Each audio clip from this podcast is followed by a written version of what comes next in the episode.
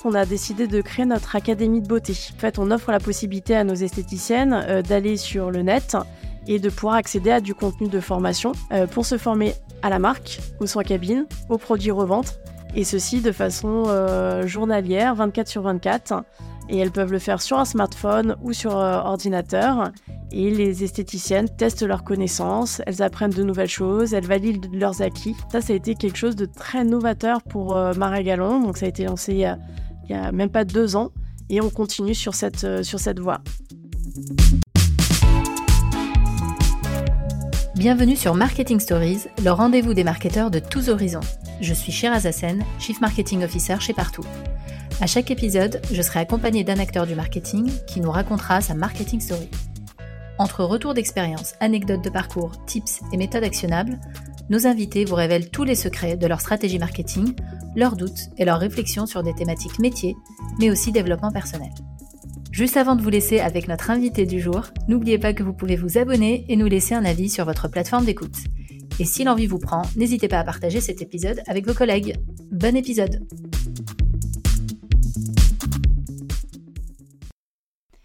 Bonjour à tous, bienvenue dans ce nouvel épisode de Marketing Stories propulsé par Partout. Aujourd'hui, j'ai le plaisir d'accueillir Stéphanie Stoffer, qui est directrice trade marketing international chez Maria Galland. Bonjour Stéphanie. Bonjour Shiraz. Est-ce que tu peux commencer par te présenter et présenter ton parcours? Oui, bien sûr. Bah déjà, merci pour l'accueil. Euh, donc, je m'appelle Stéphanie. Je travaille depuis une vingtaine d'années dans la cosmétique professionnelle, dans des entreprises qui proposent des produits de soins à des instituts indépendants et qui les revendent ensuite au consommateur final. Donc c'est à la fois des produits pour faire des soins en cabine et des produits retail pour vendre à l'issue de la prestation.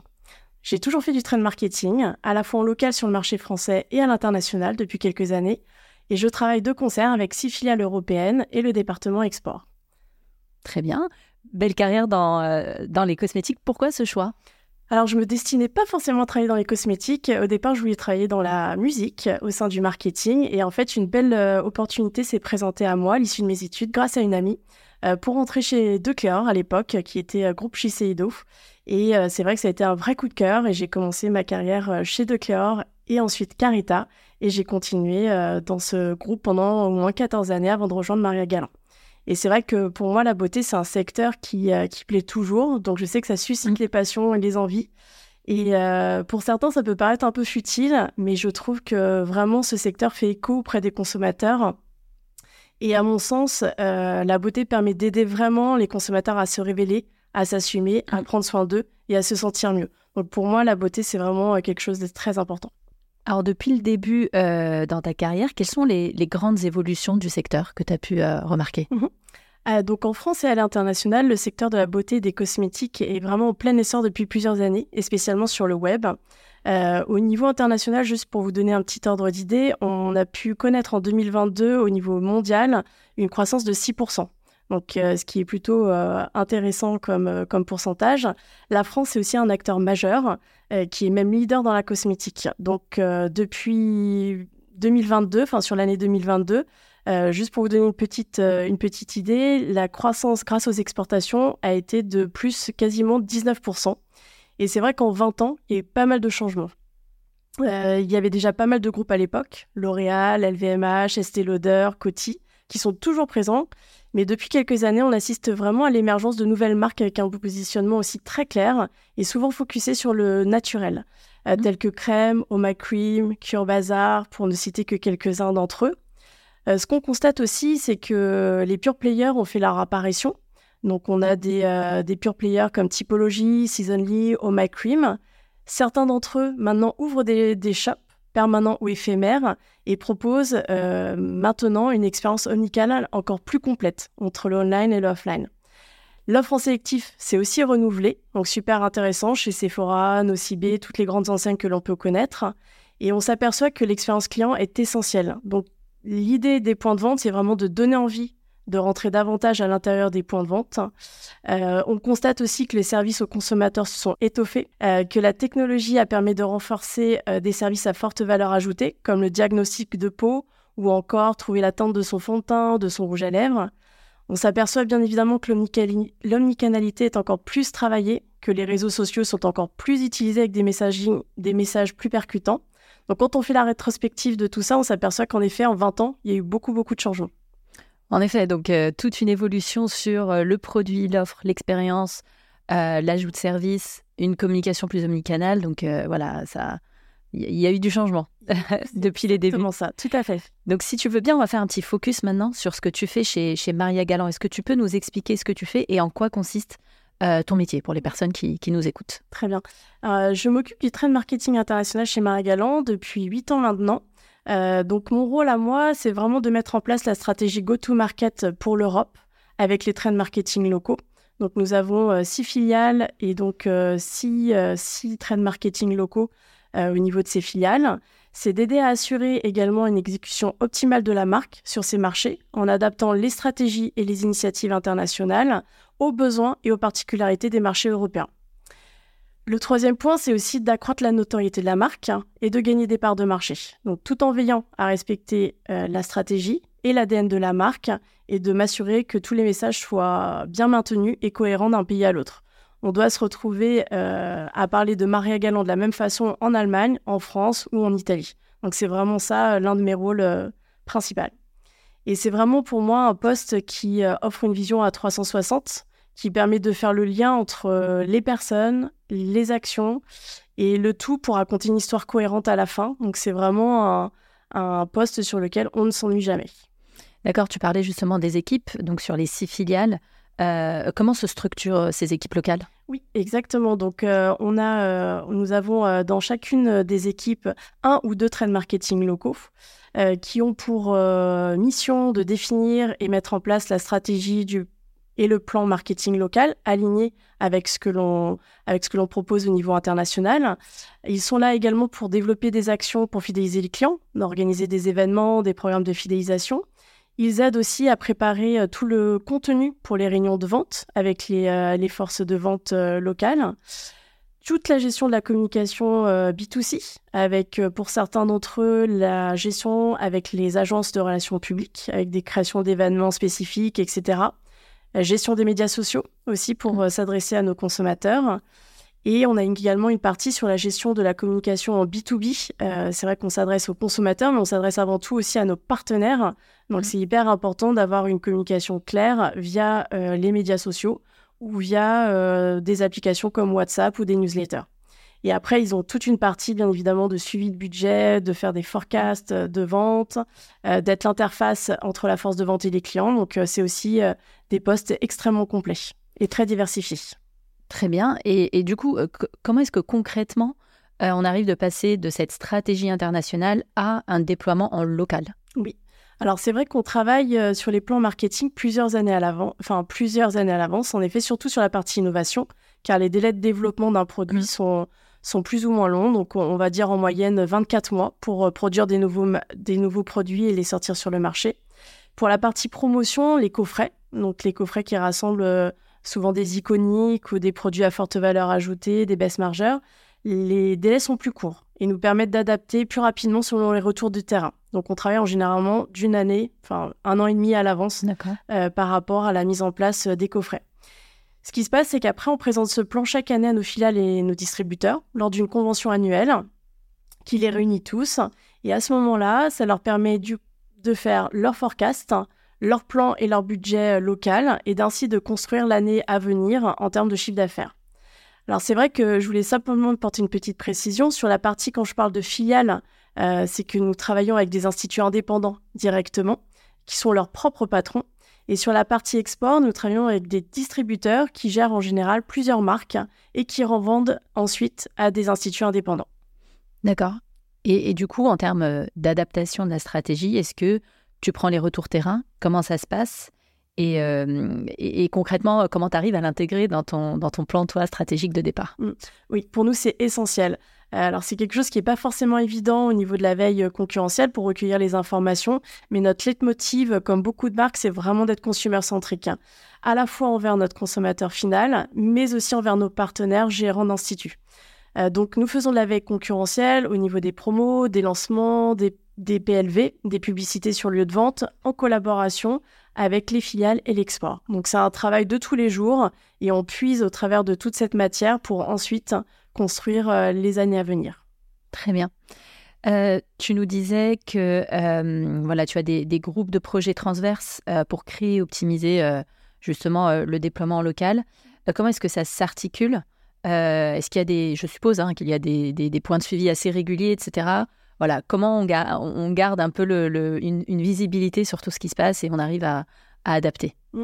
Alors c'est vrai que tous les mois, j'organise une réunion avec les trains de marketing locaux euh, pour faire un point sur euh, l'avancement des dossiers, échanger aussi sur les process euh, et comment les mettre en place. Donc on est aussi une société plutôt traditionnelle dans l'approche sur un marché un peu traditionnel.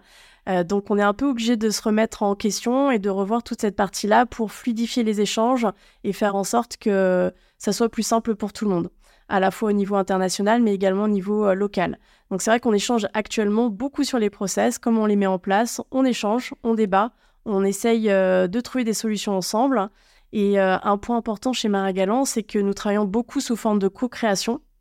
Donc une fois que des hypothèses sont validées, on demande aussi l'avis à des tierces personnes, au commercial, au département supply chain ou à d'autres, pour valider euh, l'ensemble et avoir également le retour en fait d'autres interlocuteurs et de se nourrir aussi de ces retours pour être le plus adéquat possible par rapport à la problématique rencontrée. D'accord, très bien. Donc communication intégrée euh, totalement. Est-ce que tu peux nous donner des exemples euh, d'actions que tu mets en place avec, avec le local? Oui, alors il y a pas mal de choses. On essaye de centraliser certains éléments et d'autres, euh, bien sûr, c'est à la, c'est au niveau local que ça que cela se fait. Donc on peut faire de la création, la création d'un extranet, par exemple, pour nos clients, euh, nos partenaires B2B, euh, pour accéder justement à différents contenus comme des visuels, la liste des prix, le plan merchandising.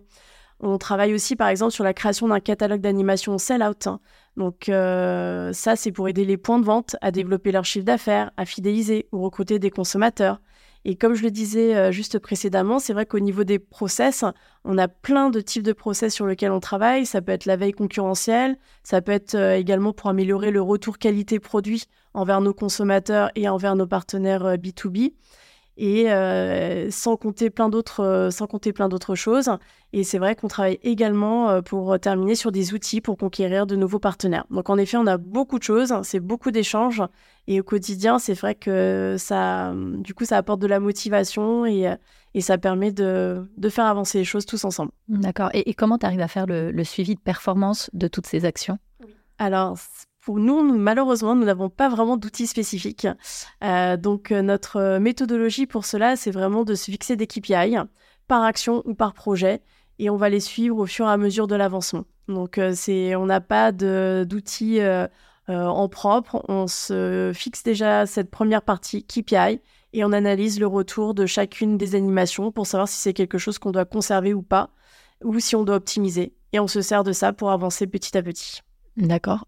Une idée peut-être des principaux KPI euh, que tu peux suivre? Oui, ça peut être le chiffre d'affaires, euh, le taux, de, le taux de, participation à un événement, ça peut être le taux de satisfaction que l'on fait suite à des événements.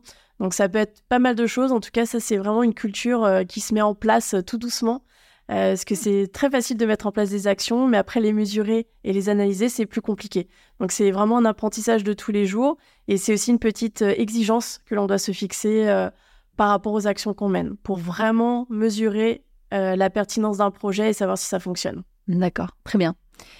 Alors si tu veux, on va passer à un, deuxième volet de, de, bah, de, de, ce que tu fais chez Marie Galland, c'est le côté internationalisation. Donc tu travailles en transverse sur plusieurs marchés comme la France, l'Italie, l'Espagne. Alors, comment est-ce que tu arrives à adapter euh, ta stratégie de développement local à, euh, bah, chaque marché? Alors, euh, c'est vrai que nous, on fournit tout le package au niveau international. Ensuite, les pays s'occupent de leur adaptation locale. Donc, il y a forcément des spécificités au niveau du marché et c'est là où le local est hyper, hyper important.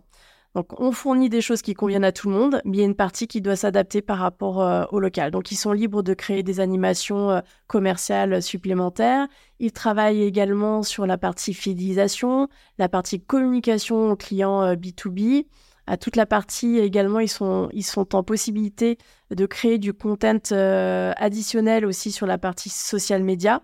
Donc, ils vraiment s'adaptent, ils s'adaptent aux besoins de leurs consommateurs et aux besoins de leurs partenaires. Très bien. Parce que, alors, chez Partout, on travaille aussi pas mal sur, euh, ces marchés. Et euh, ce qu'on a constaté, c'est qu'ils n'avaient pas forcément tous le même degré de digitalisation, ni les mêmes habitudes de consommation. Alors, comment est-ce que euh, tu arrives à accompagner le, local vers une digitalisation des actions marketing sur des instituts ou des points de vente du réseau?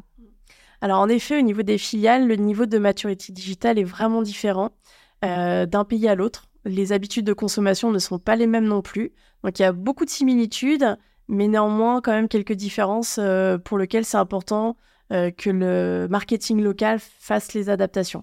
Et après sur mon secteur, donc les, le, secteur de la cosmétique professionnelle, il y a un point commun entre tous nos partenaires qui sont des esthéticiennes, c'est la crainte du numérique. Alors je sais que ça doit faire un peu frémir que je dis ça euh, euh, du coup à l'antenne, mais c'est vrai qu'il y a une petite crainte. C'est un marché, comme je le disais, assez traditionnel. Les esthéticiennes ont l'habitude de prodiguer des soins en cabine, euh, de faire au mieux pour vendre les produits à l'issue. Et elles, voilà, elles ont quand même quelques difficultés par rapport à ce, à ce tournant digital. Et c'est en ça qu'il faut y aller avec beaucoup de douceur et de pédagogie et y aller progressivement.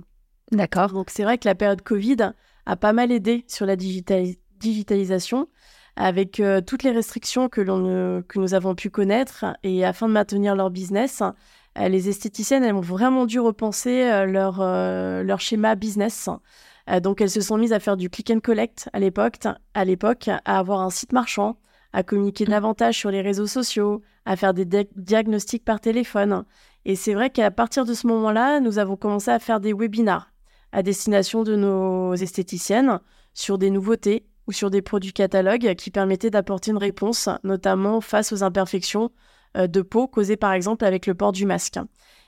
On leur a fait aussi des webinaires sur comment utiliser les réseaux sociaux pour garder le lien avec la communauté, comme il était difficile de se rendre en point de vente. Et c'est à partir de là, et aussi pour d'autres raisons, qu'on a décidé de créer notre académie de beauté. Euh, donc c'est une euh, la possibilité en fait on offre la possibilité à nos esthéticiennes euh, d'aller sur le net et de pouvoir accéder à du contenu de formation pour se former à la marque, aux soins cabines, aux produits revente et ceci de façon journalière 24 sur 24 et elles peuvent le faire sur un smartphone ou sur ordinateur. Et les esthéticiennes testent leurs connaissances, elles apprennent de nouvelles choses, elles valident leurs acquis et euh, ça, ça a été quelque chose de très novateur pour euh. Donc, ça a été lancé il y a, même pas deux ans. Et on continue sur cette, euh, sur cette voie. Et c'est vrai que là, on, a envie aussi de, pour les formations, on continue à mixer du online et du présentiel. Donc, c'est quelque chose qui s'est maintenant installé dans les habitudes. On n'aurait jamais envisagé ça il y a encore cinq ans. Et là, maintenant, c'est possible. Donc, on continue à faire cette partie online et présentielle. On fait également beaucoup de communication par euh, newsletter aux esthéticiennes sur les actualités euh, qui sont à venir en termes euh, d'innovation, de promotion. Et là, plus récemment, dans le cadre d'un projet d'upgrade de points de vente, bah, nous avons proposé à une sélection de clients le service partout pour justement augmenter leur visibilité en ligne et recruter de nouveaux consommateurs. Donc un bon début.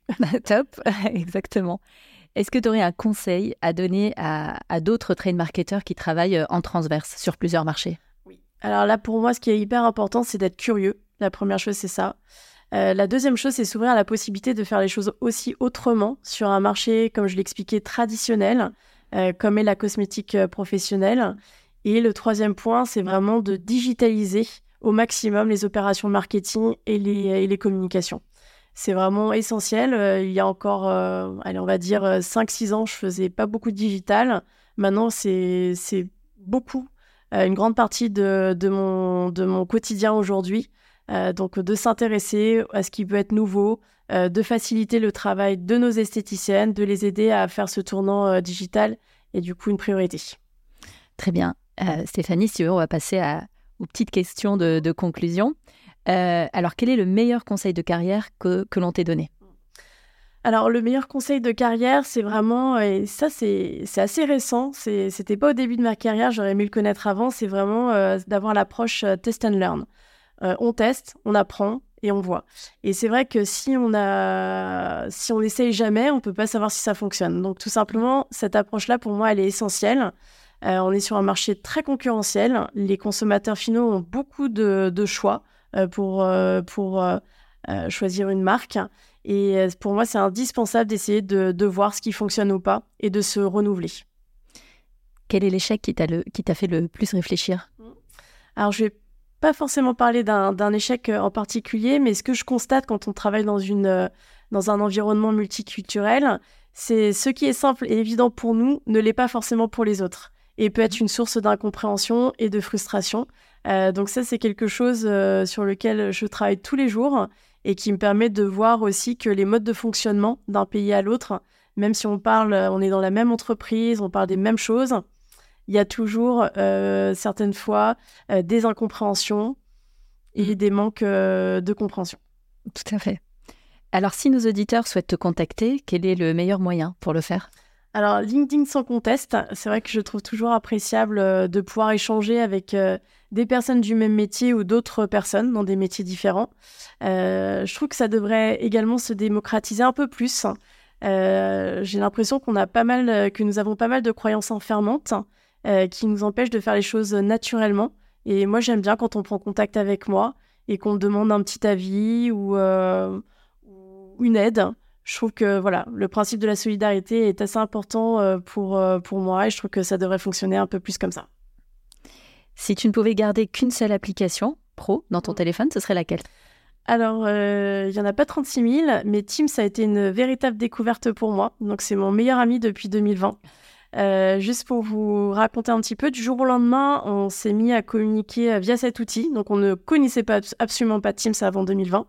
On ne l'utilisait pas. Et euh, ça nous a permis de, nous voir, euh, de créer des moments même de convivialité. Et c'est vrai que dans une équipe multiculturelle, euh, c'est pour moi un outil essentiel et tous les jours, tous les jours, utilisé de façon constante. Sans modération. Sans modération, exactement. quelle est la meilleure ressource, livre, blog ou autre, pour faire de la veille, selon toi? Mmh. Alors, je ne vais pas forcément parler de veille, mais je vais plutôt parler d'adaptabilité. Et euh, c'est vrai qu'il y a un livre euh, qui est pour moi hyper intéressant sur le sujet. Ça s'appelle Qui a piqué mon fromage? De Spencer Johnson et qui est une fable en fait euh, expliquant aux personnes comment s'adapter face au changement, comment atteindre ses objectifs et ses rêves. Et c'est vrai qu'on est dans un, dans un monde qui évolue en permanence. donc l'adaptabilité est, je pense, une des valeurs clés pour, pour chaque personne. Qui voudrais-tu voir à ta place pour un prochain épisode? Ah, Il y a plein de personnes. Mais il y a une personne en particulier, je ne la connais pas, euh, qui s'appelle euh, Sabrina Erlori Rouget et qui est à la tête d'Aromazone. Euh, donc je pense que peut-être vous savez quelle est cette enseigne. Donc c'est vrai que c'est une enseigne qui, qui est hyper intéressante par son positionnement, réellement en phase avec les attentes des consommateurs et à partir d'ingrédients naturels, les consommateurs ont la possibilité de créer leurs propres produits de soins. Alors, je trouve que leur concept merch est aussi super bien pensé. Tout est fait pour que l'achat d'impulsion euh, soit, euh, soit provoqué. Et je trouve que c'est vraiment une très belle réussite. Euh, une très belle réussite. Donc, j'aimerais bien l'avoir en ligne chez vous. Bon, bah on, note. et pour finir, est-ce qu'il y a une question que tu aurais aimé que je te pose et que je ne t'ai pas posée? Oui, alors je dirais, est-ce que tu t'amuses dans ton métier? Tu as l'air en tout cas. Oui, j'essaye. Euh, pour moi, c'est une notion capitale. Quand on est face au changement, quand on, est obligé de faire face à une transformation euh, qui vient de façon euh, peut-être un peu forte, bah, on a besoin de s'amuser quand même, d'être avec, d'avoir un peu de joie sur ce qu'on fait, et puis ça nous permet aussi d'avancer plus facilement. Ah, c'est top. On va s'arrêter sur cette belle, cette belle idée. Merci beaucoup Stéphanie d'être passée nous voir. Merci Shiraz. Merci à tous pour votre écoute et à très bientôt pour un nouvel épisode de Marketing Stories. C'était Marketing Stories, le podcast de tous les marketeurs. Si vous êtes toujours avec nous, c'est que le parcours de notre invité vous a plu. N'hésitez pas à nous laisser un avis 5 étoiles et un commentaire pour nous faire part de vos retours. Merci pour votre écoute et à très vite pour un nouvel épisode de Marketing Stories.